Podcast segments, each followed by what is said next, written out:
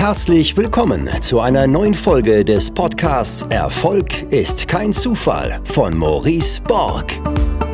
Du wirst in diesem Podcast von den Learnings erfolgreicher Unternehmer, Investoren und anderen inspirierenden Persönlichkeiten profitieren. In Experteninterviews bespricht Maurice Borg mit seinen Gästen das Wichtigste rund um die Themen Aktien, Immobilien, Steuern, Vermögensaufbau und Persönlichkeitsentwicklung.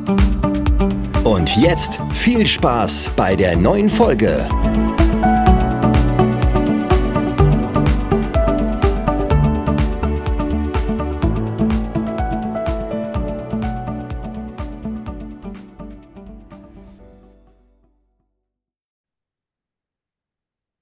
Herzlich willkommen zu einer neuen Folge des Podcasts Erfolg ist kein Zufall. Heute mit dem ehemaligen Nationalspieler Christian Panda, der unter anderem 141 Bundesligaspiele. Wir haben gerade selbst noch gerätselt, ob es 140 oder 141 waren. Aber sehr wahrscheinlich waren es 141 Bundesligaspiele, unter anderem für Schalke 04, Hannover 96 gemacht hat und auch äh, ja zwei Nationalspiele sogar absolviert hat von dem einzelnen Freundschaftsspiel war, wie ich gelesen habe. Ähm, wobei man auch Freundschaftsspiel gegen England nicht wirklich behaupten kann. Und äh, ich habe es gestern nochmal in meine Instagram-Story reingemacht. Da hast du auch ein ziemlich geiles Tor erzielt. Ähm, auch darüber werden wir mal gleich sprechen. Ähm, heutzutage bist du Mentaltrainer und hast ein Buch äh, verfasst, das Fußball-Mindset, was ich auch hier vorliegen habe ähm, und auch gelesen habe. Sehr spannendes Buch, kann ich, kann ich äh, wirklich sehr empfehlen und habe daraus auch einige Zeilen heute mal ähm, rausgesucht, die ich mit dir besprechen mag. Und ja, erstmal herzlich willkommen, Christian. Ja, vielen Dank für die Einladung. Ich freue mich auf jeden Fall auf alles das, was hier kommt. Cool, ja, ich habe es gerade schon erwähnt, äh, dein Spiel gegen England in Wembley. Ähm, schreibst du auch in deinem Buch, du hattest als direkten Gegenspieler David Beckham gehabt, der, der für dich äh, immer ein Idol war. Äh, wie, wie war das damals? Kannst du dich an den Moment noch gut erinnern? Ja, ich kann mich da schon noch gut dran erinnern. War natürlich ein verrücktes Spiel, weil dem ging zuvor, dass ich eine wahnsinnig lange Anlaufzeit für die Nationalmannschaft gebraucht habe. Also ich war im Winter 2004 schon mal nominiert, musste dann verletzt absagen und alles das, was kam, musste ich dann auch verletzungsbedingt absagen. Dementsprechend habe ich dann mein Debüt erst 2007 gegeben. Und umso schöner dann natürlich in England äh, im Wembley Stadion und dementsprechend auch gegen David Beckham, der mich so meine Jugend natürlich auch begleitet hat. Als Freistoßspezialist war das immer so jemand, wo ich auch hingeguckt habe und mir genau angeschaut habe, wie macht er das und was kann ich davon für mich vielleicht gebrauchen. Dementsprechend war das auf jeden Fall ein super Moment. Im Spiel ist man natürlich in gewisser Weise im Tunnel. Ähm, da ist es dann auch egal, wer der Gegenspieler ist, aber gerade so vorm Spiel, ne, wo man dann einfach nochmal so die Zeit hat, auch ins Stadion zu gucken und ähm, wo man sich gegenseitig begrüßt äh, nach der Nationalhymne, ähm, war natürlich schon ja, ein unbeschreiblicher Moment. Und du schreibst in deinem Buch auch, äh, die mentale Stärke steht am Anfang vom, von allem. Ähm, warum bist du davon überzeugt und wie hat sich das auch in deinem Profifußballerleben gezeigt und was denkst du vielleicht auch, und darum geht es ja auch viel in deinem Buch, ähm, wie man quasi von diesem Fußball-Mindset, von von diesem Setup, was du im, im Fußball als optimal ansiehst, wie man darüber auch in seinem normalen Leben, in Anführungszeichen, im Berufsleben, ähm, im, im, Alltagsleben eben davon zehren kann. Ja, weil am, am, Ende des Tages ist es ja eigentlich einfach. Ähm, wir müssen alle den ganzen Tag über Entscheidungen treffen. Und da nehme ich jetzt mal ein Beispiel aus dem normalen Leben weg vom Fußball. Wenn ich jetzt sagen möchte, so, wir haben jetzt gerade den Jahreswechsel gehabt, ich möchte jetzt gerne abnehmen, ist ja der Klassiker. Ähm, und das ist ja auch eine mentale Entscheidung, ob ich jetzt sage, ich ziehe das jetzt durch und ich gehe rechts was Gesundes essen oder ich nehme die linke Ausfahrt und hau mir Fastfood rein, äh, weil es halt irgendwie bequemer ist und weil es vielleicht auch manchmal besser schmeckt. Und das ist ja eine Entscheidung und genau so ist es auch auf dem Fußballplatz immer wieder eine Entscheidung, die ich treffen muss. Und dann wird es halt spannend, wenn die Situationen natürlich herausfordernd sind. Das heißt, im Fußball Zeitdruck oder du liegst zurück oder was auch immer für außergewöhnliche Situationen passieren können. Ähm, dann irgendwie einen kühlen Kopf zu bewahren und richtige Entscheidungen zu treffen. Ähm, das hat für mich einfach ja auch was mit Mindset zu tun. Und da kann man überall eigentlich ganz gut die Brücke schlagen, vom Fußball hin zum normalen Alltag. Mhm. Ich bin ähm, äh, online bei Instagram viel so in diesem Finanzumfeld, ähm, in der Finanzcommunity vernetzt und habe so den Eindruck, dass dieses Thema Mindset ähm, so langsam so ein bisschen verrufen wird oder sich immer wieder so ein bisschen lustig gemacht wird. Ja, also weil, weil es eben sehr viele Coaches auch draußen gibt, die, die dann Mindset ähm, immer wieder von der Relevanz, glaube ich, von Mindset sprechen, ähm, dann vielleicht auch einen, einen, hohen Tagessatz haben oder ein hohes ähm, Coachingpreis verkaufen, ja. Und ähm, sicherlich schwingt da bestimmt auch bei dem einen oder anderen eine Menge Neid dann mit. Ähm, aber ich habe den Eindruck, Mindset ist eben so ein bisschen unter Verruf. Ähm, wie siehst du das und was bedeutet für dich überhaupt Mindset? Das ist so ein, so ein weiter Begriff gefühlt auch. Ähm, ja, wir müssen natürlich aufpassen, dass das irgendwie nicht inflationär äh, gebraucht wird, dieses Wort, weil am Ende des Tages ähm, ist es, glaube ich, schon was, was einfach wichtig ist, was sehr wichtig ist.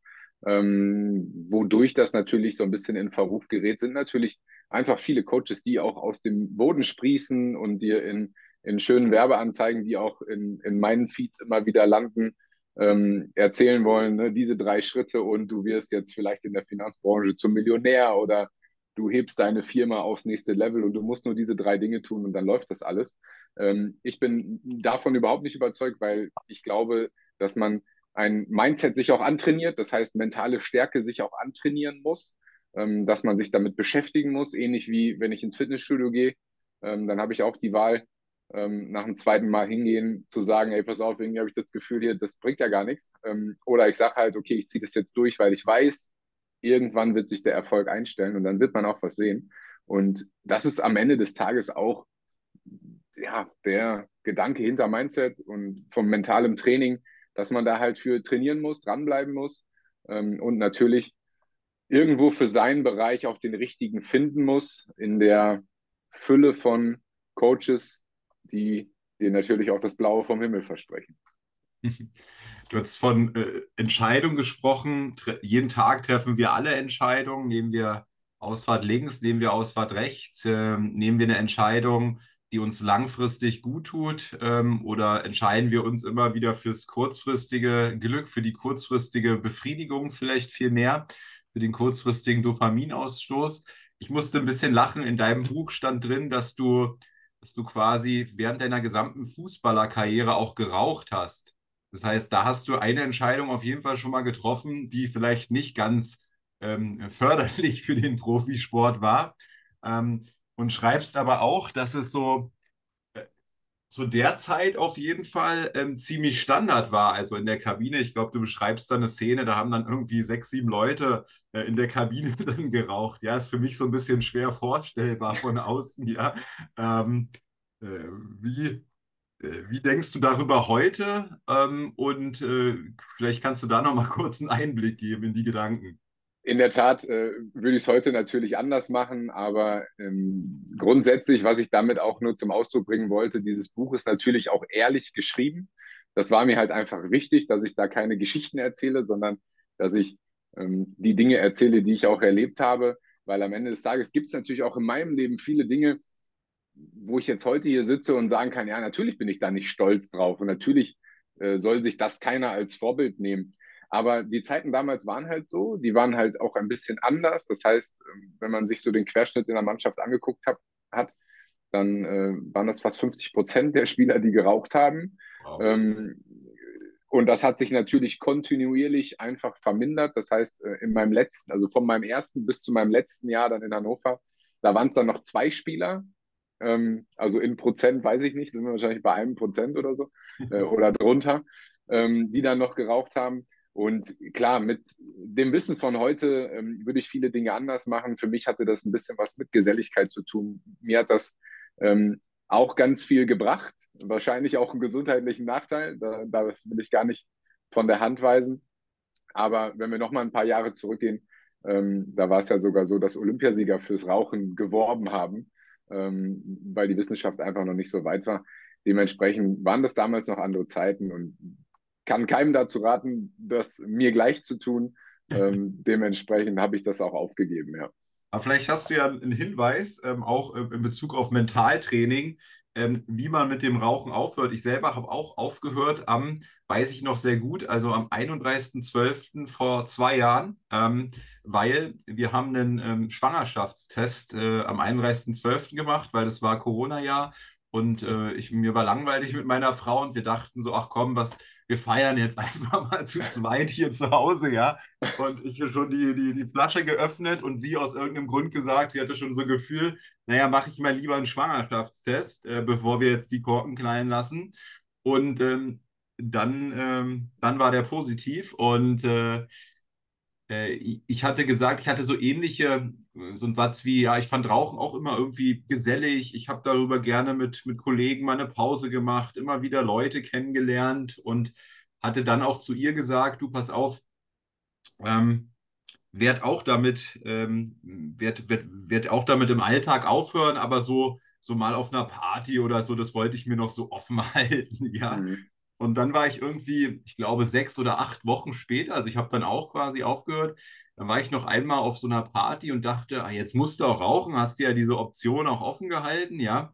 Und ähm, dann eine geraucht und die hat mir auch gar, also die war richtig eklig und die hat mich völlig so geflasht, so Tabakflash und boah, das halt richtig mich äh, wahrscheinlich wie die erste Zigarette in deinem Leben, die wird wahrscheinlich auch nicht gut sein, weil der Körper noch so einen so natürlichen Abwehrimpuls dagegen hat, ne, gegen die Schadstoffe und Gifte. Und auf einmal habe ich gemerkt, wie sich so mein Glaubenssatz ändert. Ne? Also ähm, vorher waren so Glaubenssätze in mir, so nach dem Essen schmeckt so eine Zigarette auch ganz gut, ja, ähm, und so. Also viele positive Glaubenssätze. Dann wollte ich das aber noch nicht einsehen, weil ich hatte es ja noch so natürlich tief verankert in mir, diese ganzen Glaubenssätze. Dann irgendwie nochmal eine geraucht, die war wieder eklig. Und dann habe ich, ja, hatte ich auf einmal andere Glaubenssätze zum Thema Rauchen und habe jetzt auch nie wieder geraucht und werde auch nie wieder rauchen, weil meine sozusagen meine, meine Glaubenssätze zum Thema Rauchen sehr, sehr negativ inzwischen auch ist. Ich bin schon fast ein Rauchnazi. ja. Ähm. ja, aber finde ich, find ich cool, dass du das ansprichst, weil in der Tat mein Geschäftspartner, der macht auch Rauchentwöhnung. Ah, ja. ähm, und ganz häufig, ich würde fast sagen 99 Prozent der Fälle, ähm, gibt es halt irgendeine Emotion, die damit zusammenhängt, die befriedigt werden will durch das Rauchen. So, und wenn man da reingeht und das herausfindet, dann kann man das wieder ins Gleichgewicht bringen. Ähnlich wie du es sagst, deswegen finde ich schön, dass du es ansprichst. Äh, du hattest andere Glaubenssätze dazu. Ähm, aber sobald du das veränderst, merkst du, ey, irgendwie, boah, das tut mir gar nicht gut, sondern das schmeckt auch noch eklig und irgendwie habe ich nicht das Gefühl, danach fühle ich mich besser, sondern einfach nur schlecht. Ähm, dann hast du das wirklich in der Tat überschrieben. Und das ist halt ganz häufig der Fall. Deswegen funktioniert am Ende des Tages durch so ein Mentalcoaching auch eine Rauchentwöhnung, weil du einfach an diese Emotion rangehst, die mit diesem Rauch oder mit der Zigarette verankert ist. Ähm, und wenn du das einfach auflöst, dann kannst du auch ganz leicht aufhören zu rauchen. Das glauben mir viele nicht, weil das natürlich auch eine Sucht ist. Aber die Frage ist immer, welche Sucht wird da am Ende des Tages befriedigt? Also die Nikotinsucht oder die Sucht, irgendwas zu übertünchen, was an Emotionen da ist, an Verbindung da ist, die vielleicht uns vermeintlich ein gutes Gefühl geben will, mit aber einem, ja, mit einer Sache, die jetzt nicht gerade gesundheitsförderlich ist. Anderes Thema, äh, auch was sich deiner äh, ganze Karriere ja irgendwie gefühlt leider begleitet hat, ähm, schwere Verletzungen, ähm, die plötzlich eingetreten sind. Äh, ich, ich glaube, du hattest auch einen, äh, schreibst auch einen schweren Kreuzbandriss gehabt und äh, ich habe selber einen unoperierten Kreuzbandriss. Äh, völlig, völlig dämlich, dass ich den nie operiert habe, weil dadurch hat sich meine Hüfte verstellt, äh, mhm. Und so weiter. Ja, also äh, und jetzt, jetzt war ich letztens beim Arzt, um nach 15 Jahren mal zu sagen, ey, kann man da jetzt irgendwas machen? Und jetzt kam auch noch ein Knorpelschaden dadurch dazu. Ja, ähm, mhm. also da ist nicht, nicht, sieht nicht gut aus mit meinem Knie. Ähm, du hattest aber noch eine viel längere Verletzungshistorie, glaube ich. Ähm, und da hast du in, in der Einleitung auch eine schöne, eine, eine, schöne Frage. Was tust du, wenn sich dein Leben von einem Moment auf den anderen ändert? Und da die Frage, die mal gleich hier auch im Podcast an dich, aber was waren so eine Verletzungsmomente? Welcher fällt dir da sofort ein? Ja, meine erste schwere Verletzung, das war 2005, meine ich, wenn ich es richtig im Kopf habe. Ich habe schon dran gearbeitet und verdrängt in gewisser Weise, äh, beziehungsweise mit positiven Emotionen irgendwie überschrieben. Ähm, das war ein hinterer Kreuzbandriss, Innenbandriss, der Knorpel war betroffen, Meniskus, da war so ein Kniescheibenhalteband, was durchgerissen war. Also da war einmal Totalschaden im Knie. Der Operateur hat auch gesagt, sowas sieht er eigentlich nur bei, bei Skiunfällen, ähm, wenn die dann wirklich mit hoher Geschwindigkeit sich irgendwie auf der Piste langlegen. Ähm, ja, und das war natürlich dieser Moment, ne? dieser Moment, wenn von heute auf morgen sich dein Leben komplett ändert. Von Fußball-Bundesliga hin zu Operationen, eine ganz lange Reha-Phase, ähm, in der Summe mit drei Operationen, 19 Monate Pause, mit Ärzten, die gesagt haben, boah, mit Fußball, das müsstest du dir nochmal überlegen, ne? was ist denn dein Plan B, weil das sieht nicht so gut aus. Ähm, das war natürlich mit die beruflich schwierigste Zeit für mich persönlich. Und da geht es natürlich darum, sich irgendwann dieser Situation zu stellen, die Situation anzunehmen. Ähm, ich nehme mal gerne das Beispiel Corona, weil das sehr viele gut nachvollziehen können, die vorher vielleicht auch einen geregelten Ablauf haben und gedacht haben, boah, ich bin vielleicht auch in der Branche, irgendwie da kann nichts passieren und auf einmal waren ja selbst Restaurants zu ähm, oder Fußball-Bundesliga hat nicht mehr gespielt. Ich meine, wann gab sowas noch nie, ähm, dass auf einmal Fußballspiele nicht mehr stattgefunden haben. Und da hatten wir natürlich als Firma auch eine herausfordernde Zeit und ähm, da haben wir uns aber selbst bewiesen, was es heißt, auch Mentaltrainer zu sein und nicht nur immer davon zu erzählen und den Spielern zu helfen, sondern gleichzeitig, wenn es einen selbst betrifft, ähm, auch in so einer Phase das Richtige oder das Beste zu tun. Ähm, natürlich ist erstmal Schockstarre angesagt und da finde ich auch, man darf diese Emotion, die da ist, auch ausleben. Also sei es Trauer, Wut, was auch immer, was ich auch in meiner Verletzungsphase hatte. Ähm, aber das Wichtige ist halt, dass man darin nicht verharrt und sagt, ne, äh, ich bleibe da jetzt ein halbes Jahr drin, weil alles ist auf gut Deutsch gesagt scheiße. Sondern dass man dann anpackt und sagt, okay, die Situation ist jetzt so und was kann ich Positives daraus mitnehmen, was kann ich Positives daraus machen. so haben wir das während Corona auch gemacht. Wir haben als Beispiel von der Firma, weil es jetzt noch nicht so lange zurückliegt, unser Online-Programm ausgebaut. Wir haben Online-Workshops auch kostenlos gegeben mit wahnsinnig vielen Teilnehmern, äh, was uns die Bestätigung gegeben hat, ey, die Leute haben da gerade Bock drauf, sich weiterzuentwickeln. Ähm, und daraus sind halt ganz viele andere Dinge entstanden, die wir heute immer noch verfolgen, weil dadurch halt bei den Menschen ja das Bewusstsein einfach gekommen ist, ey, online, das funktioniert. Ähm, deswegen, wir sitzen ja auch hier gerade nicht live zusammen im Podcast, sondern machen es halt über einen Videocall. Und das funktioniert und das funktioniert auch wahnsinnig gut, weil manchmal funktioniert es sogar besser, weil jeder in seiner gewohnten Umgebung ist und sich irgendwie wohlfühlt am Ende. Hm.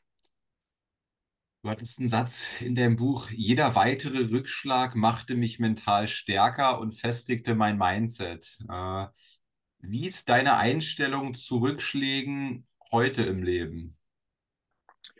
ich glaube, dass sie wahnsinnig wichtig sind, um einen irgendwie zu erden, zurückzuholen und nicht abheben zu lassen. Also ich glaube, dass Wachstum auch immer dann funktioniert und, und besser vielleicht sogar funktioniert, wenn man mal einen kleinen Rücksetzer, Entschuldigung, kleinen Rücksetzer bekommt ähm, und einfach mal merkt, so okay, ne, das ähm, geht doch vielleicht alles nicht so leicht und, und irgendwann ist es natürlich vielleicht auch so im Leben, dass man das Gefühl hat, ah, das geht alles von selbst. Und dann ist es ja gar nicht so schlimm, wenn man mal darauf hingewiesen wird, so ja, du darfst jetzt hier auch nicht locker lassen, wenn du erfolgreich sein möchtest. Und dementsprechend ähm, ist es für mich heute totaler Wahnsinn, weil ich mir wünschen würde, mein Mindset und, und meine mentale Stärke wäre als Fußballer schon so gewesen wie heute, ähm, weil ich natürlich auch die letzten Jahre ähm, A, ganz viele Menschen dabei begleitet habe, aber B, grundsätzlich natürlich auch total an mir gearbeitet habe. Gefühlt jedes Coaching ähm, ist halt auch irgendwie so eine neue Reise zu mir selbst, weil ich mich in vielen Dingen ja auch selber wiederfinde und dann natürlich auch die Chance habe, mich selber zu hinterfragen. Und dementsprechend, ähm, ja, ist es für mich so, ähm, dass ich wirklich sagen kann, ich nehme jeden Rückschlag irgendwie dankend an. Ähm, und natürlich gibt es welche, die wiegen dann schwerer ähm, und, und manche, die lassen sich dann vielleicht auch leichter wegstecken. Aber im Großen und Ganzen kann ich damit noch viel, viel besser umgehen als zu meiner aktiven Zeit. Mhm. Ja, ich glaube, dass das Leben auch diese Polarität braucht zwischen, ähm, also wo, wo, wo, wo es kein Schlecht gibt, da gibt es auch kein Gut. Ne? Also wenn's, wenn immer alles gut läuft, dann fühlt sich gut irgendwann nicht mehr wie gut an. Das ist das Problem, ja. ja. Ähm, wenn du, keine Ahnung, unendlich viel Kohle zum Beispiel hast ähm, und jeden Tag ist Urlaub oder kann Urlaub sein in deinem Leben, dann fühlt sich Urlaub auf einmal auch nicht mehr an wie Urlaub, ja. Oder, das oder ist das ist, wenn du jeden Tag Kaviar isst, dann ist die, das Butterbrot äh, das Highlight. Ne? Also das ist ja auch so, ne? Also, ja, ja. Und äh, apropos Kaviar, ich habe auch äh, gelesen, ähm, du hattest, äh, du hattest auch immer eine, ähm, eine, ein Autotraum gehabt ähm, und hattest dir ja, relativ früh im Leben mit 25 den ersten Bentley gekauft. Äh, der war irgendwie ein Traum von dir gewesen. Und ähm, Du hast aber bereits ein Jahr später diesen Bentley wieder verkauft und hast dabei sogar 70.000 Euro Verlust gemacht und schreibst aber gleichzeitig, äh, du würdest das trotzdem immer wieder tun. Kannst du dazu mal sagen, wieso? Ja, hört sich verrückt an, ist aber so. Ähm, natürlich würde ich es heute nicht mehr tun, ähm, aber in der Situation, in der ich gesteckt habe, ähm, hätte ich das immer oder würde ich das immer wieder tun. Einfach aus dem Grund, weil ich davon überzeugt bin, dass wenn man die Möglichkeit hat, sich seine Träume zu erfüllen, ähm, das auf jeden Fall tun sollte. Ähm, und mich hat es um einiges schlauer gemacht. Nämlich ich habe schnell gemerkt, ähm, dass ich das gar nicht brauche. Und dass dieser Traum für den Moment super war und dass das irgendwie ein, ein, Gefühl von, man hat was erreicht, in Anführungsstrichen war und ähm, irgendwie eine innere Befriedigung. Ähm, das war aber schnell vorüber. Und ähm, Hintergrund war auch noch der, dass genau äh, in diesem Jahr, wo ich ihn dann auch wieder verkauft habe, mein Sohn geboren wurde. Ähm, und wer sich so ein Auto mal angeguckt hat, da äh, passt jetzt kein Kinderwagen in den Kofferraum. Ähm, dementsprechend hatte das halt auch ganz äh, pragmatische Gründe, ähm, was am Ende ähm, ja dazu geführt hat, das Auto auch relativ schnell wieder zu verkaufen. Und ähm, für mich war es aber so, dass das viel Lehrgeld war, aber ich meine Lernen daraus gezogen habe, dass ich mir danach nie wieder so ein teures Auto gekauft habe, weil ich mir einfach gedacht habe, ey, am Ende des Tages, das, das war dein Traum und ähm, das war für eine kurze Zeit cool, aber das Gefühl hält halt nicht so lange an, weil am Ende ist es wie mit dem Kaviar und dem Butterbrot, am Ende ist es halt auch nur ein Auto, das tendenziell ein bisschen schneller fährt als die meisten anderen, die dir so auf der Straße begegnen, aber am Ende bringt es dich von A nach B und dementsprechend ähm, war das ein gutes Learning und ja, hat natürlich auch damit zu tun, ähm, dass ich immer mich schon für Autos interessiert habe, ähm, das einfach auch mal gerne, gerne fahren wollte. Ähm, ich hätte es wahrscheinlich auch billiger haben können, hätte ich es mir ein Wochenende geliehen. Ähm, Soweit habe ich dann leider nicht gedacht, aber dementsprechend war das für mich eine, eine, eine heilsame Erfahrung auf jeden Fall. Und wer war in deiner Karriere der größte Autonah äh, von den Mitspielern? Ja, also Jefferson Verfahren, ähm, damals bei Schalke, der war schon echt autoverrückt und ich folge ihm immer noch auf Instagram. Ähm, da sehe ich, dass sich das bis zum heutigen Tag noch nicht geändert hat. Ähm, dementsprechend, ja, der war da schon relativ weit vorne, muss ich sagen. ja. Und ähm, zum Thema Geld kam auch gestern eine, eine Frage von einem, von einem Follower. Du hast ja ähm, als Fußballer als Profifußballer verdienst du ja in deiner aktiven Zeit ähm, relativ viel. Ich glaube, heute sogar noch deutlich mehr, auch als das du verdient hast. Ne? Was war, ich glaube, Wembley war 2007 ähm, dieses Freundschaftsspiel und dieses Tor. Ähm, jetzt 15 Jahre schon später inzwischen ähm, verdienen die wahrscheinlich noch mal mehr, die ganzen Jungs, die da unterwegs sind. Ähm, Hattest du im Grunde schon die Weitsicht gehabt in diesem Alter, dort auch finanziell für dich äh, vorzusorgen? Und wenn ja, wie hast du das gestaltet mit deinem, ähm, ist ja auch, ist ja auch Gehalt bei euch, ne? Das heißt, ja. ihr zahlt ja auch super viel Steuern dann auf dieses Gehalt. Ähm, da ist gefühlt, ist die Hälfte ja dann auch weg vom Bruttogehalt, ne? Ähm, Aber hast du da schon, also war die Frage, hast du da, hast du da damals schon dran gedacht oder hast du sehr stark gelebt, sage ich mal in Anführungszeichen? Ja, in der Tat habe ich damals schon dran gedacht und dementsprechend ähm, ist meine Verletzung, die ich damals hatte, die, die lange und schwere, von der ich ja gerade schon erzählt habe, ähm, ist da auch was Positives bei entstanden. Nämlich, ich habe gemerkt, ey, es kann von heute auf morgen vorbei sein. Und gerade zu der Zeit habe ich jetzt auch nicht wahnsinnig viel Geld verdient. Also, und das äh, nicht nur für Fußballerverhältnisse, sondern im Allgemeinen. Also ich war gerade dabei irgendwie und habe mein erstes Auto, was ein gebrauchter Audi A3 war, abbezahlt. Ähm, und äh, dann kommt auf einmal so ein, so ein Rücksetzer.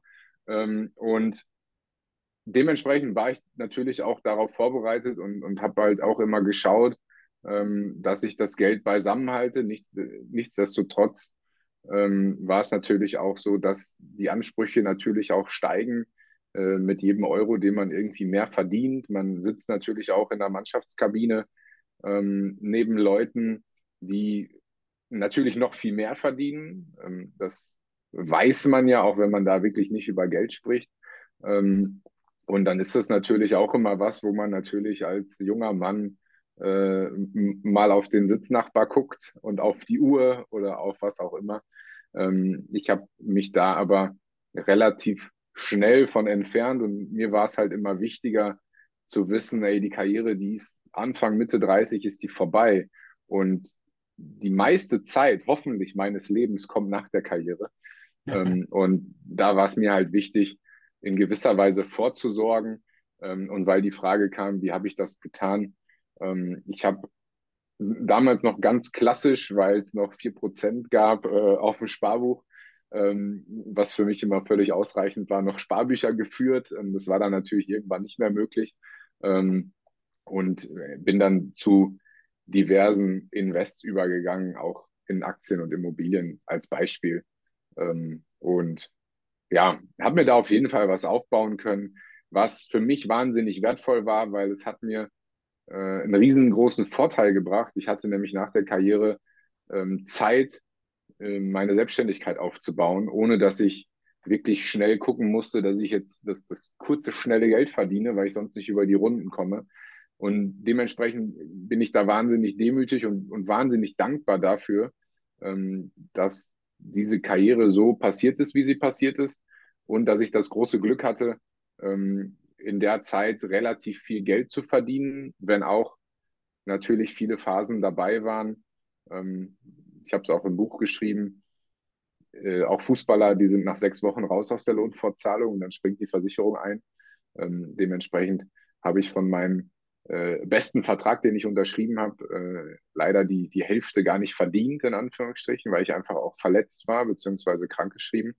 Ähm, das ist so ein bisschen, ja, wie äh, du hast im Lotto gewonnen, du hast aber den Schein verloren. Äh, und dementsprechend ähm, ist das aber auch was, was äh, Ansporn ist natürlich ähm, für die Zeit danach.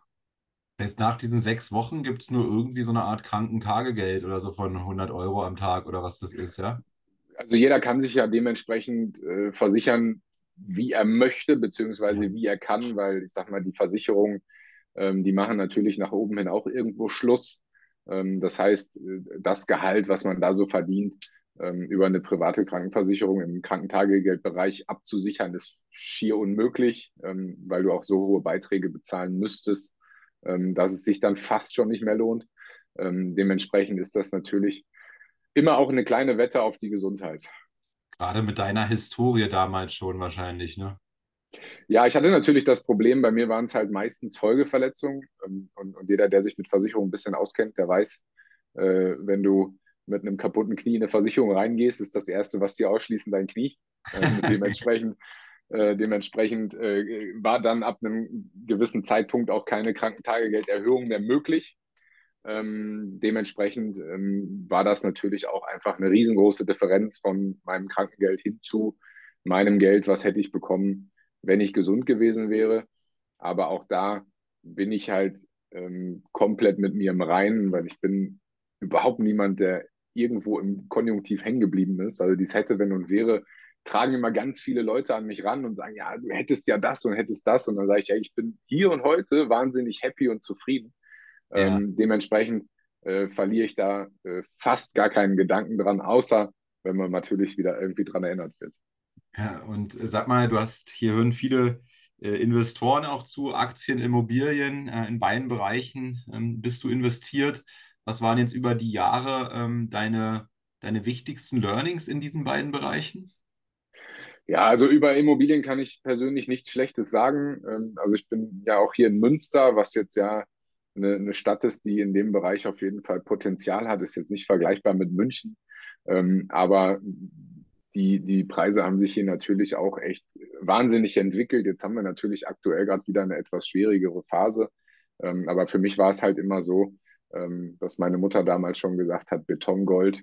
Ähm, dementsprechend ähm, habe ich da, ich bin ein sehr konservativer äh, Anleger und ich, ich gehe halt wirklich ähm, den, den ganz sicheren Weg, weil für mich ging es immer darum, dass ich gesagt habe, ähm, ich muss nicht irgendwo 10, 15 Prozent auf mein Geld bekommen. Für mich geht es halt darum, im Großen und Ganzen das erstmal zusammenzuhalten, was man so hat. Ähm, und wenn da ein bisschen Wachstum dabei ist, dann ist das schön.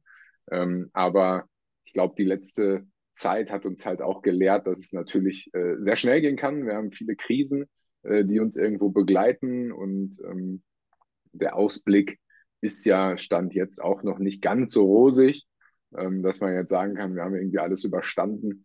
Dementsprechend, ja, bin ich auch kein guter Anlageberater. Also ich habe auch Leute, die mich da unterstützen. ja. äh, da muss ich auch wirklich von abraten, äh, meinem Rat da zu folgen, weil ich lasse mich selber da beraten und bin froh, dass ich auf dem Gebiet mit Profis zu tun habe.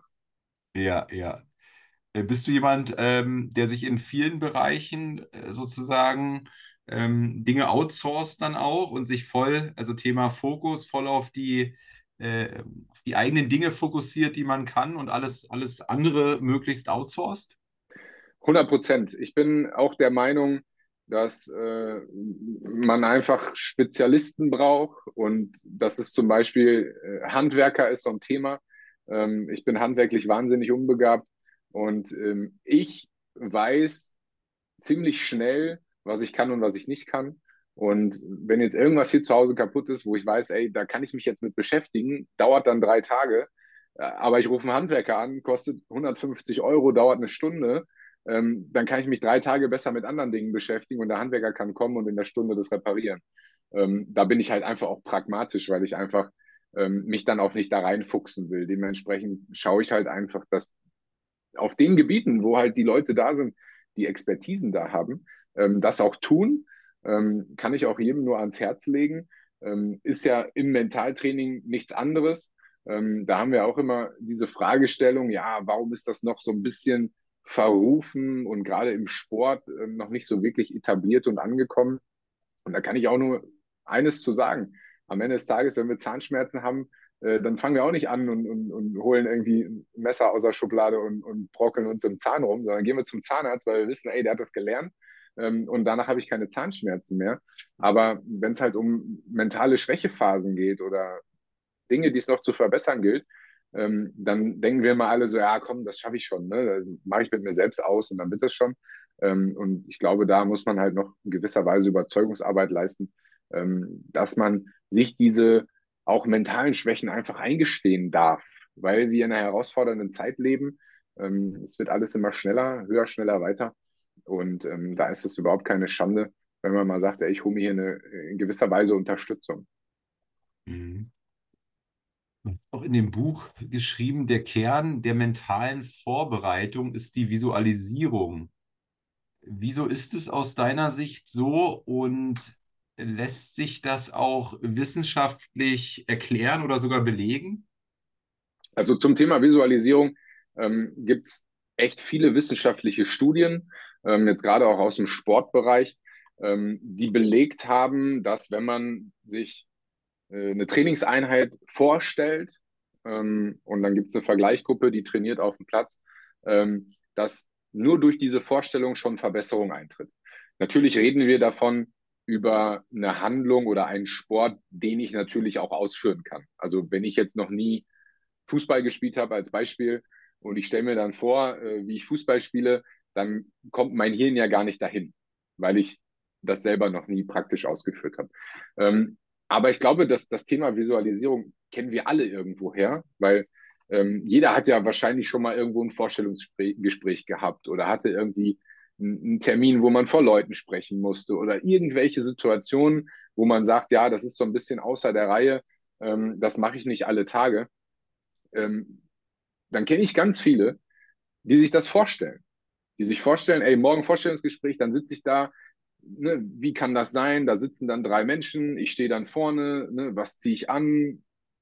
Wer sitzt da genau? Was muss ich erzählen? Ähm, das ist ja am Ende des Tages Visualisierung. Und ich mache das ganz häufig, wenn ich irgendwelche Termine habe, wo ich sage, boah, das wird jetzt ähm, eine Herausforderung. Ich habe jetzt aufgrund des Buches ähm, nach, nach langer Zeit mal wieder einen Fernsehauftritt gehabt.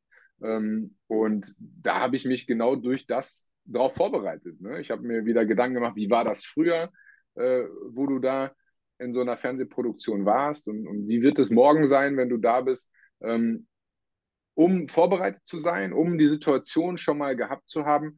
Und im Sport, gerade im Fußball, nutzen wir das mit, mit unseren Kunden natürlich auch extremst, weil wir wirklich Drehbücher schreiben lassen. Das heißt, ähm, jetzt anhand von einem Freistoß ganz kurz erklärt, ähm, da gibt es wirklich viele Seiten, die die auszufüllen haben, wie der haargenaue Ablauf vom Freistoß ist. Das heißt, Schiedsrichter pfeift, Freistoß, ich bin der Schütze, wie ist mein Ablauf und was brauche ich, um in jeder Situation, egal ob es gerade 93. Minute und mein Puls auf 200 ist, ähm, trotzdem meinen besten Freistoß schießen zu können. Und deswegen ähm, arbeiten ganz viele mit der Visualisierung und ich sag mal, Sportarten wie Bobfahren und Formel 1, ähm, für die ist das überlebensnotwendig, ähm, dass sie visualisieren ähm, und dass sie zu 100 Prozent wissen, äh, wo kommt die Kurve im Eiskanal oder auf der Formel 1 Strecke, ähm, weil wir hatten häufiger mal Kontakt zu sowohl einem Formel-3-Fahrer als auch einer Bob-Pilotin und die gesagt haben, ja, ein, eine falsche Lenkbewegung in die falsche Richtung und es kann böse enden. Dementsprechend ähm, sieht man das ja häufig, ähm, dass sie äh, gerade Formel 1 oder auch Formel 3, dass sie irgendwo sitzen mit einem Lenkrad wirklich in der Hand, geschlossenen Augen und lenken. Ähm, und da gehen die einfach wirklich haargenau die Strecke durch und visualisieren einfach ihre Fahrt. Und wo denkst du, kann der wie soll man sagen, der Normalmensch in Anführungszeichen, der jetzt nicht Profisportler ist oder im, im Extremsportbereich, wie jetzt zum Beispiel Formel 1 fahren oder so etwas, wie kann, dem, wie kann oder sollte er aus deiner Sicht äh, Visualisierung in seinem Alltag einsetzen? Ja, ist natürlich immer unterschiedlich. Jeder hat ja andere Herausforderungen. Ne? Aber das, was ich gerade schon gesagt habe, wenn wir beim Thema Vorstellungsgespräch sind oder wenn ich weiß, irgendwie, es steht jetzt äh, als Schüler einen Schulwechsel an, ne? ich komme jetzt in eine neue Gruppe rein und ich fühle mich dabei vielleicht unwohl. Ne? Da kann ich genau diese Dinge für mich einfach mal durchspielen und man wird ganz schnell merken, ähm, diese, diese Angst davor, die wird einfach auch weniger, weil wenn die Situation dann kommt, dann hat mein Körper das Gefühl, ey, die Situation habe ich schon mal gehabt.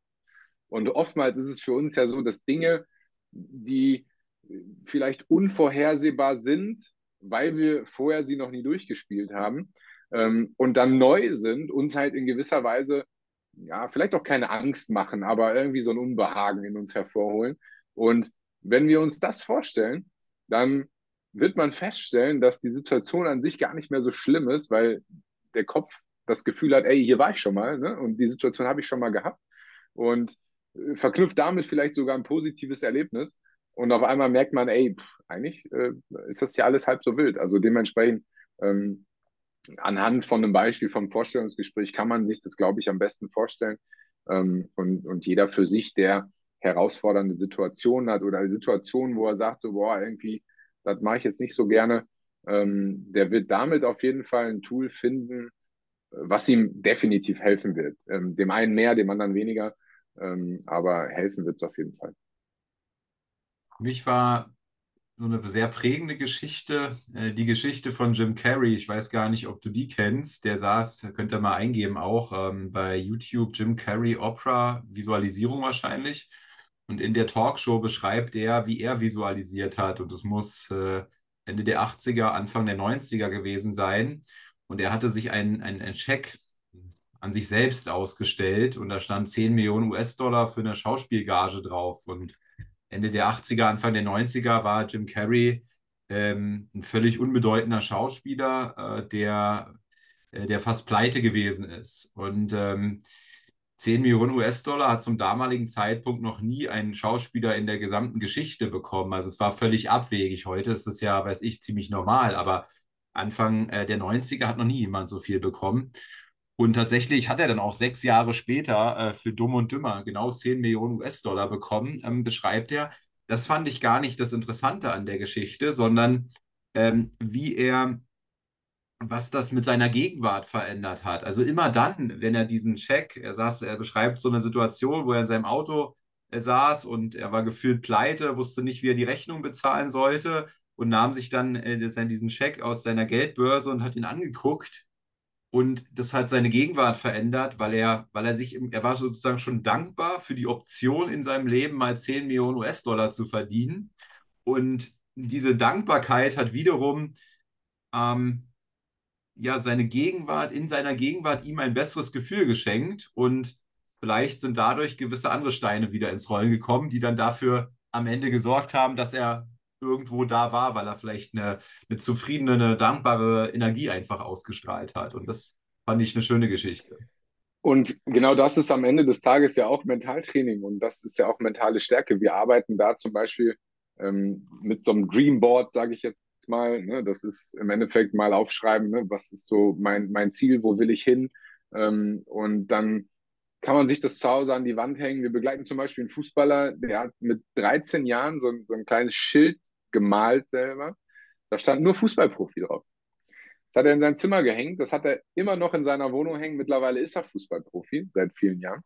Ähm, und das ist natürlich auch was, weil du vorhin von Fokus gesprochen hast. Das ist ja auch was, was uns immer wieder in den Fokus holt. Auch wenn wir gerade vielleicht mal dabei sind, abzudriften und, ne, wie du es von Jim Carrey gesagt hast, ähm, irgendwo pleite zu sein und nicht zu wissen, wie geht es weiter, aber zu sagen, ey, ich bin fokussiert, weil ich habe ein Ziel und mein Ziel, das steht da.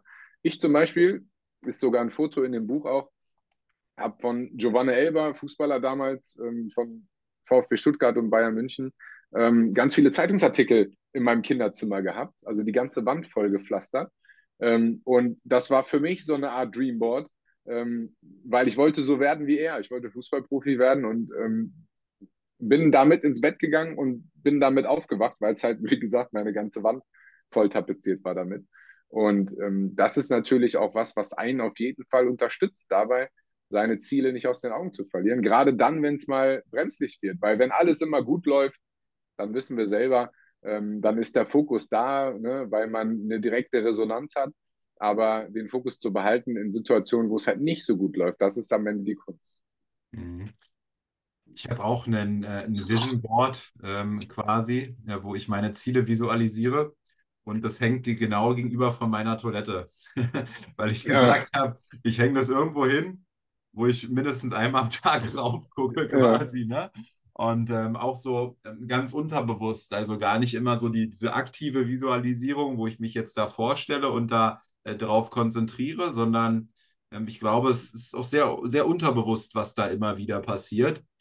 Und ähm, letztens hatte ich auch jemanden ähm, zu Besuch hier und der Gast sieht es dann natürlich auch immer, mein Vision Board, und dann sagt er, Maurice, du hast äh, ja schon einige Dinge davon auch erreicht, ja. Und dann wurde mir erstmal klar, was sich so in den letzten Jahren auch entwickelt hat, mhm. weil ich das gar nicht so, so bewusst dann auch immer verändert habe. Und äh, hatte auch so ein anderes plakative Beispiel gehabt.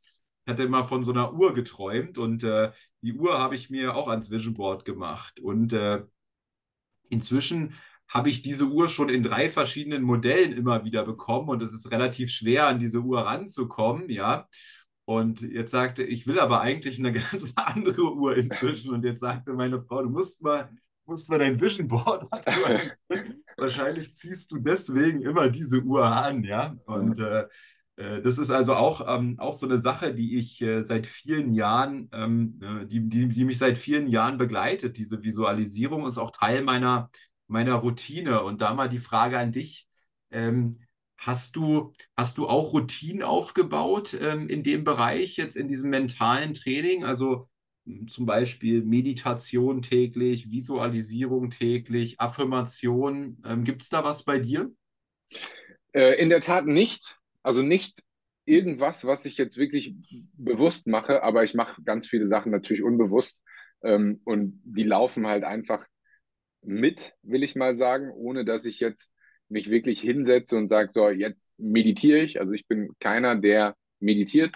Mein Geschäftspartner ist zum Beispiel super überzeugt davon, also er macht es auch wirklich jeden Tag ähm, und sagte mal zu mir, ich bin gefühlt immer den ganzen Tag in so einem meditativen Zustand, weil ich halt einfach auch eher ruhiger bin und ich denke halt ähm, eher auch eine Sekunde länger über die Dinge nach, ähm, als zu schnell irgendwie ähm, darauf einzusteigen. Ähm, dementsprechend hat sich natürlich haben sich ganz viele Routinen eingestellt. Ne? Das fängt so ein bisschen morgens an, wo ich einfach auch gesagt habe, ja, Handy irgendwie aus, beziehungsweise insoweit raus, ähm, dass ich nicht mit dem Handy aufstehe, weil ähm, leider Gottes, ähm, und das sehen wir immer wieder, der Handy, äh, der Handy, das Handy ist der größte Stressor, äh, den wir Menschen, und das sind fast alle, einfach haben, weil da kriegen wir nicht nur positive Anrufe, da werden wir von geweckt, da werden wir immer an Termine erinnert, die vielleicht auch nicht so schön sind. Das heißt, ähm, man, man kann das ganz gut testen. Es gibt so einen, so einen Muskeltest und ähm, wenn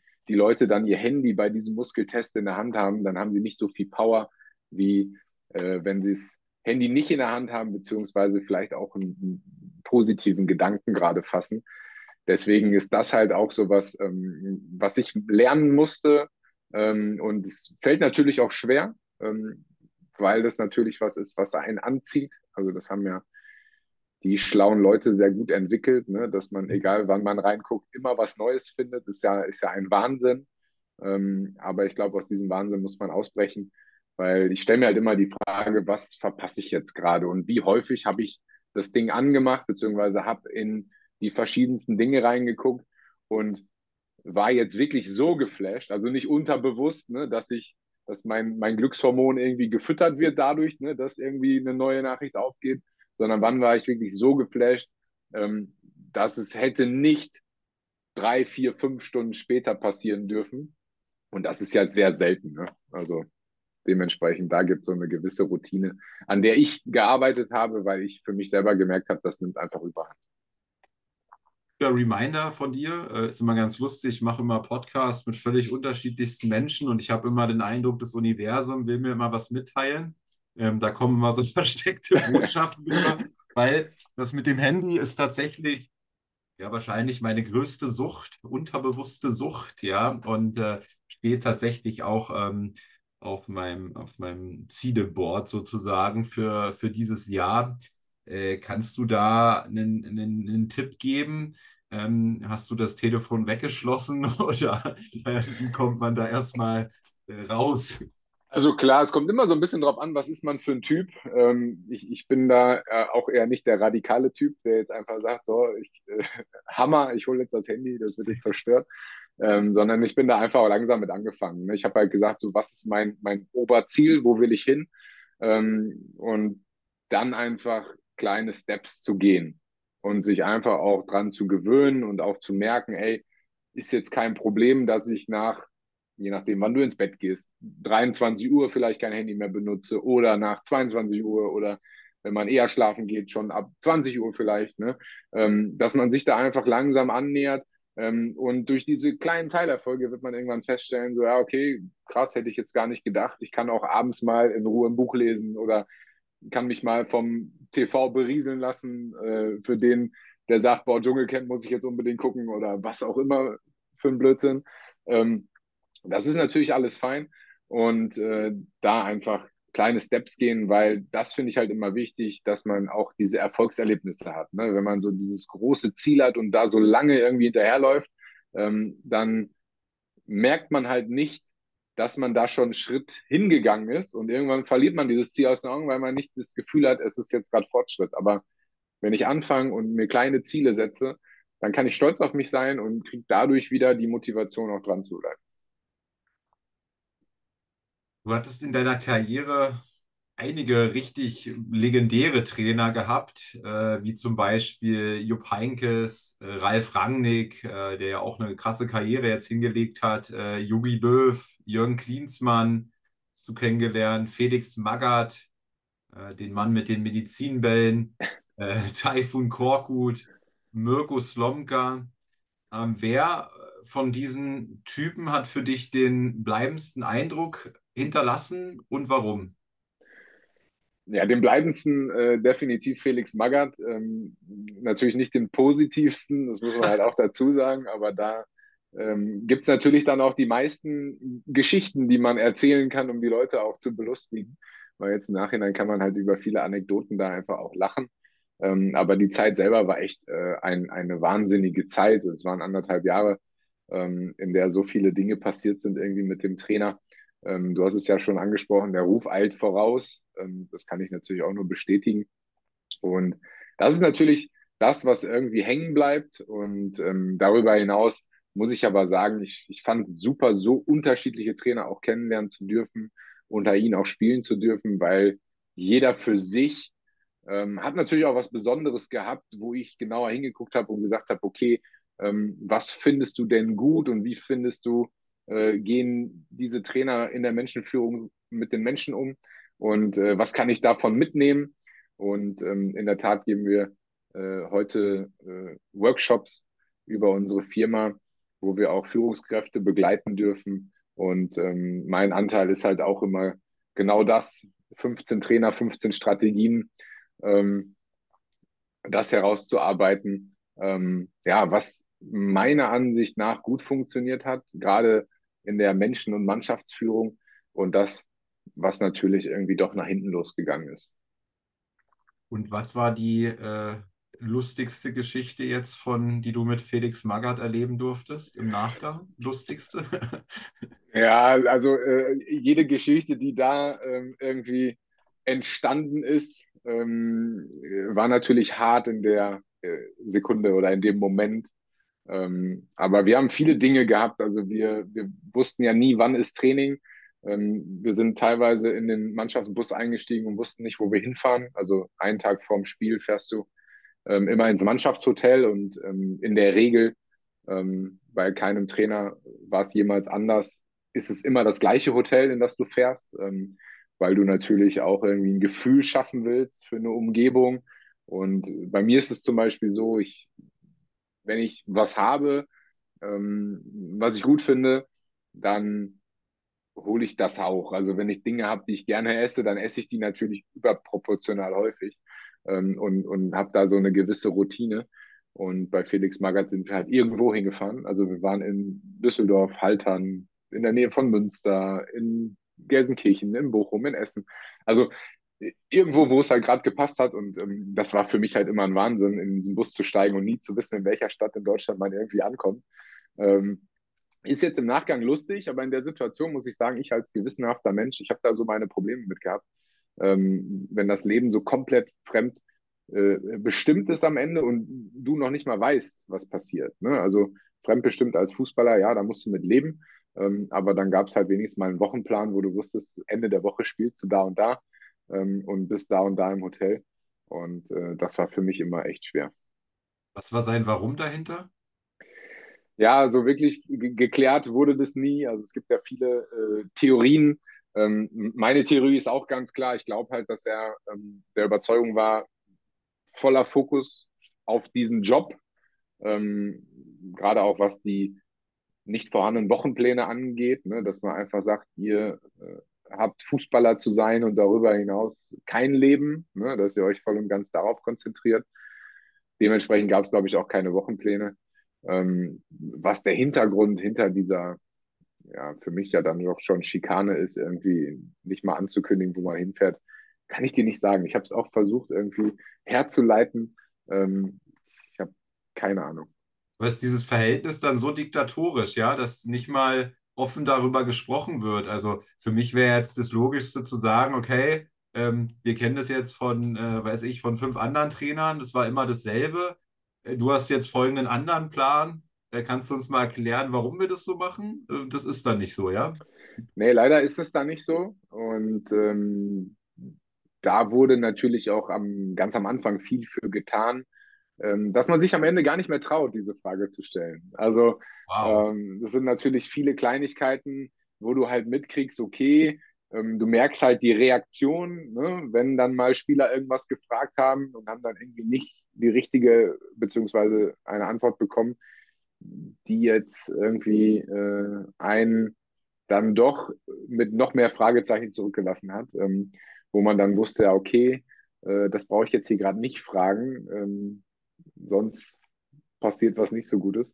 Ähm, dementsprechend war das halt einfach irgendwann so, dass das einfach auch als, als Gott gegeben äh, hingenommen wurde von der Mannschaft und äh, man alles akzeptiert hat. Also wir haben in der Tat ein Spiel zu Hause gegen Freiburg, meine ich, war es verloren. Und dann kamen morgens Möbelpacker und haben äh, zur damaligen Zeit unseren Billardtisch und äh, damals äh, aufgrund von äh, keinen Smartphones gab es noch PCs in der Kabine, die wir so nutzen konnten und haben so alle Annehmlichkeiten, die wir hatten, um uns dann freizeitmäßig noch zu beschäftigen, erstmal rausgeräumt aus der Kabine äh, als Bestrafung. Und dann wurden wir in einen Videoraum gesetzt und man hat 90 Minuten das Spiel vom Vortag ohne Ton laufen lassen. Und die Trainer, außer ein Co-Trainer, sind alle rausgegangen. Und dann saßen wir da. Keiner hat uns gesagt, was wir da tun sollen, aber der hat das Spiel laufen lassen. Und dann saßen wir da in kompletter Mannschaftsstärke, haben 90 Minuten das Spiel geguckt. Danach ging die Tür auf und wir haben ganz normal Fußball gespielt draußen wieder und haben trainiert. Ähm, und keiner hat jemals irgendwas darüber gesagt. Also das sind schon äh, wahnwitzige Verhältnisse ähm, und mit ein bisschen Abstand, ja, kann man darüber lachen, aber in der Situation ähm, ist man irgendwie in so einer Gemeinschaft, die zusammen einfach hilflos ist. Ne? Weil da kommt natürlich auch keiner und haut auf den Tisch ähm, und sagt so, ja, ne, was soll der Scheiß, wir lassen uns nicht verarschen. Ne? Das wäre die, die normale Reaktion, die ich jetzt heutzutage wahrscheinlich machen würde. Aber damals ist natürlich so, du, du bist in dieser Fußballblase irgendwo auch ein Stück weit drin. Und alles, was du da halt tust, das kann dir natürlich später irgendwo zum Verhängnis werden, wenn auf einmal dein Trainer und Manager in Personalunion äh, zu einem anderen Verein geht und du vielleicht auch dahin wechselst oder andersrum. Du bist schon da und der kommt dann dahin ähm, dann willst du dir natürlich auch nichts verbauen. Und deswegen ist es, glaube ich, auch so, dass viele das dann einfach auch über sich ergehen lassen. Krass. Äh, du bist in, deinem, in deiner Karriere viel mit dem mit, mit Druck generell umgegangen, ne? Hast es ja vorhin beschrieben, ja, da, egal ob es jetzt in der 90. Minute ist, äh, irgendein Freistoß schießt, ja, ähm, kann mich ja noch gut an den Freistoß von Toni Kroos gegen Schweden erinnern. Ich glaube, äh, 91. Minute oder sowas, ne? der dann ja. nochmal viel Hoffnung in dem Turnier gemacht hat. Aber nächstes Spiel war, glaube ich, gegen Südkorea raus oder so. Ja. ja. Ähm, äh, kannst, du, kannst du Tipps geben, wie Menschen mit Druck besser umgehen können? Weil ich glaube, im Sport kann man darüber viel lernen.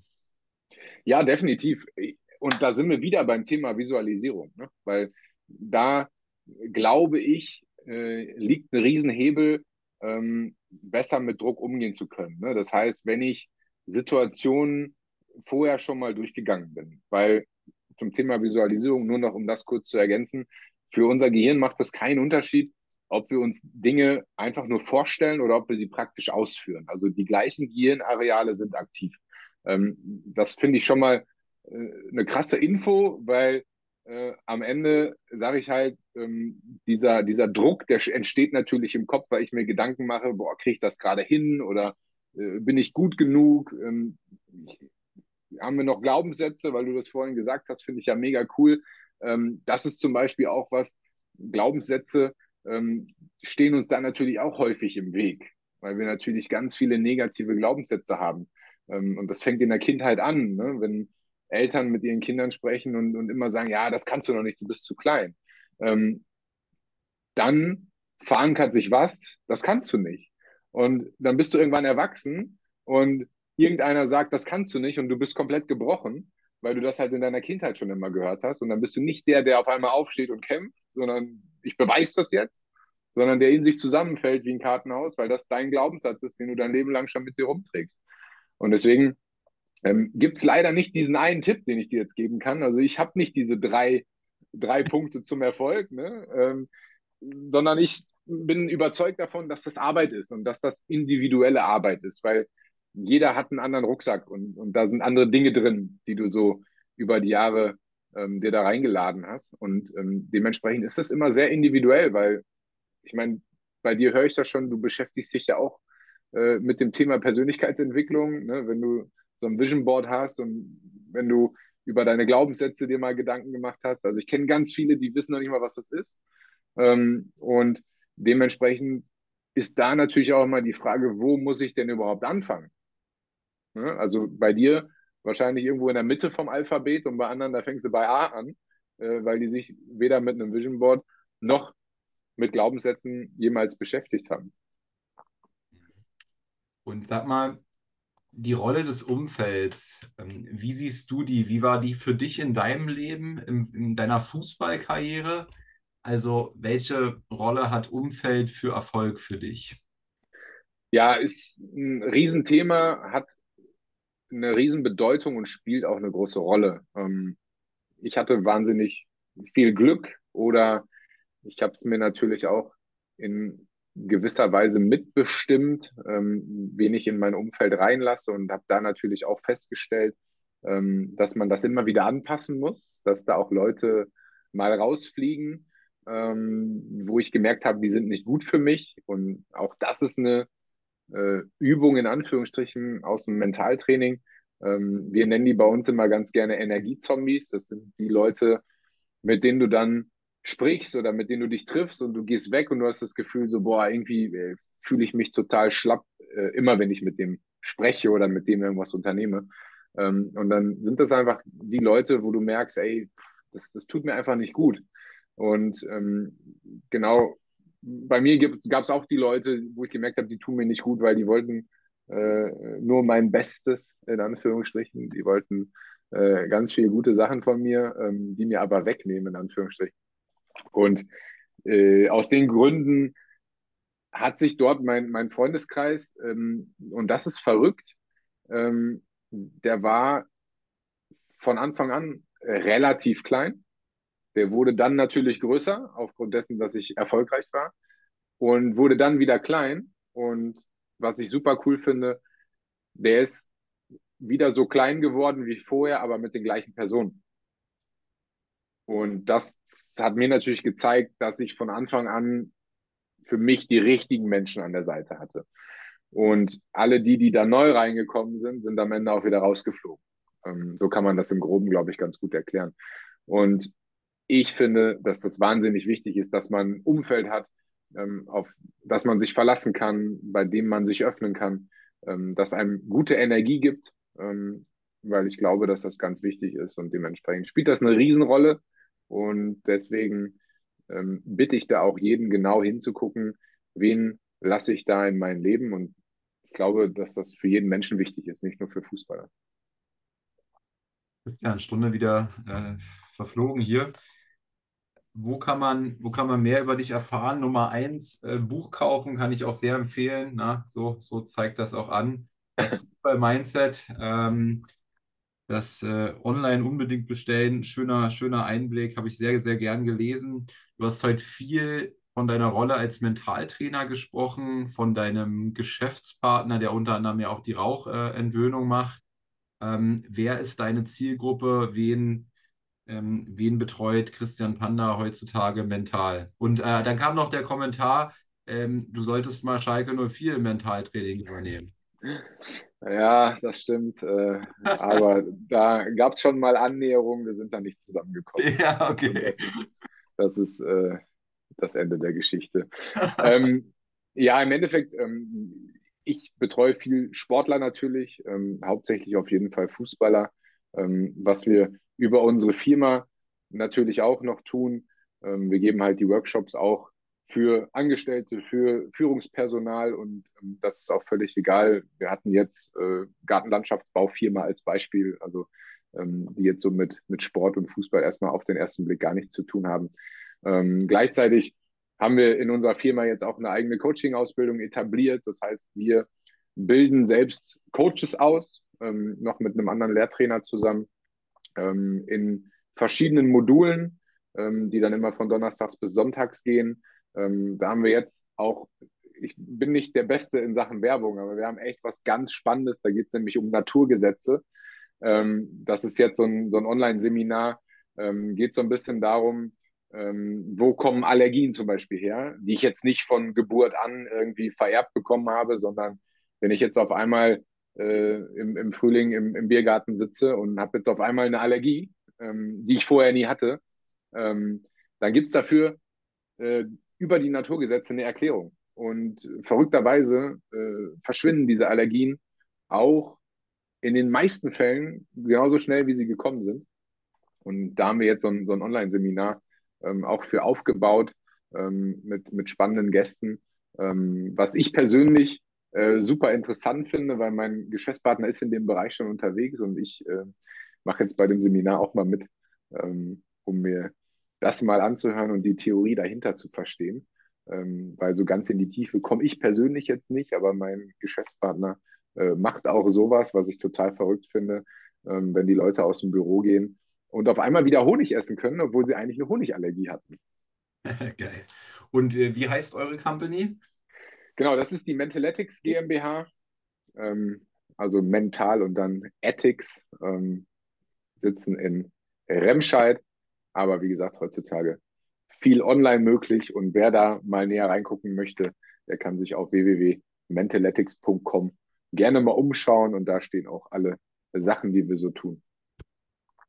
Gut, Christian, sage ich besten Dank, äh, dass du heute äh, in meinem Podcast zu Gast warst. Äh, an euch die Bitte, wenn es euch gefallen hat, hier eine Bewertung abzugeben. Das hilft, dass dieser Podcast dann noch mehr Reichweite bekommt. Und ansonsten euch einen äh, ja, gute, guten Tag, gute Nacht, je nachdem, wann ihr das hört. Und danke, Christian. Vielen Dank, hat mir sehr viel Spaß gemacht. Ciao. Das war eine weitere Folge des Podcasts Erfolg ist kein Zufall von Maurice Borg.